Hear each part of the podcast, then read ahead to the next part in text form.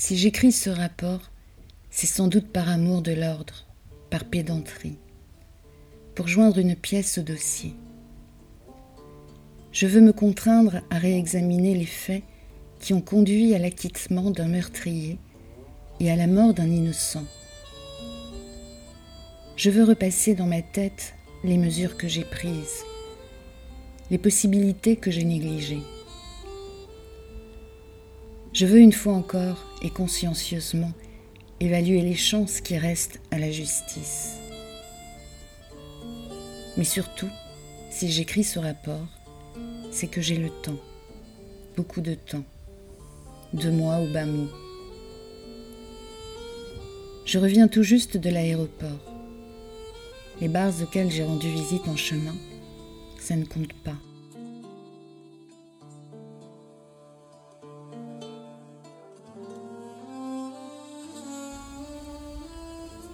À bord du mastodonte hurlant et mugissant, direction l'Australie, le docteur honoris causa Isaac Coller.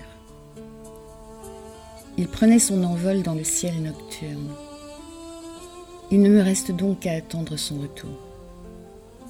En juin, en juillet, attendre et boire de temps en temps, ou très souvent, selon l'état de mes finances. Mais sur un point, le député se trompe. Son crime, le temps ne l'effacera pas. Mon attente ne l'adoucira pas. Mon ivresse ne le noiera pas. Mon écriture ne l'excusera pas. Je mets la vérité sur le papier. Je la grave en moi. Et je me donne le pouvoir d'accomplir un jour, en toute conscience, ivre ou non, ce qu'aujourd'hui je voulais perpétrer dans un mouvement passionnel. Car il reviendra. Je suis dans mon bureau, j'ai dessoulé. Seul un crime rétablira la justice, avec inévitablement mon suicide à la clé.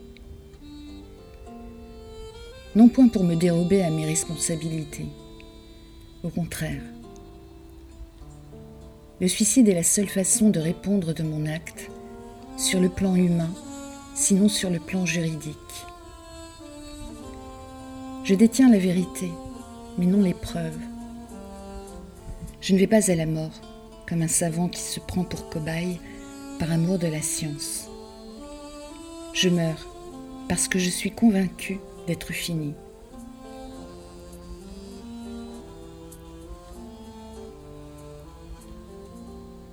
Le lieu du crime joue très tôt son rôle dans l'histoire. Avec sa façade rococo, le restaurant du théâtre est l'un des rares bâtiments réputés pour son architecture. Ce restaurant occupe trois étages. Bien des gens ignorent l'existence du troisième. Le premier étage est celui du raffinement puant. Absolument. Dans ces deux salles basses et tapissées de rouge, il règne une chaleur tropicale, mais tout le monde la supporte.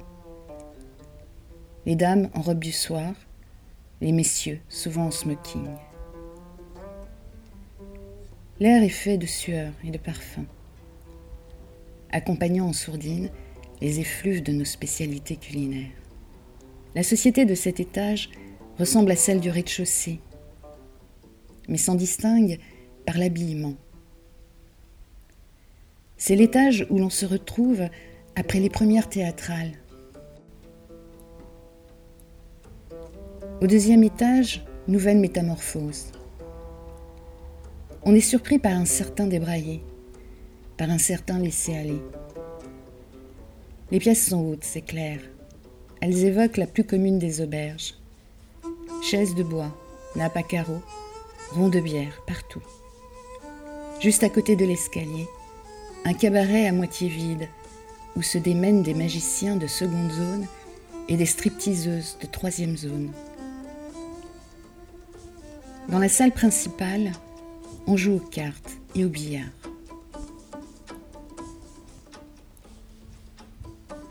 C'est le rendez-vous de nos marchands de fruits et légumes, de nos entrepreneurs et de nos gros propriétaires de magasins, de nos gros garagistes et de nos spécialistes en démolition.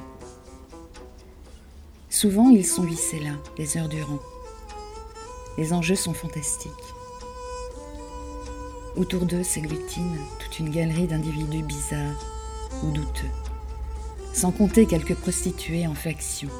Trois, quatre, toujours à la même table, près de la fenêtre. Lorsque je rencontrais pour la première fois le député, je venais de subir avec succès les examens fédéraux.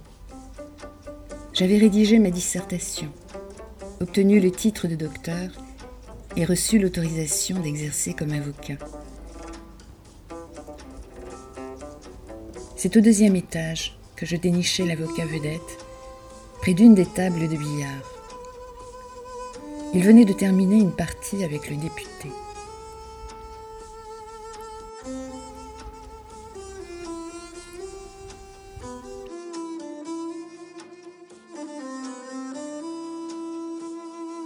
Et c'est maintenant seulement, à l'instant d'écrire tout cela, que je m'avise d'une chose. Tous les personnages du drame futur se trouvaient ici réunis, comme pour un prologue. Dehors, il faisait froid. On était en novembre ou décembre. Il serait facile de déterminer la date exacte. J'étais gelée parce que j'allais toujours sans manteau et que j'avais dû garer ma Volkswagen à quelques rues du café.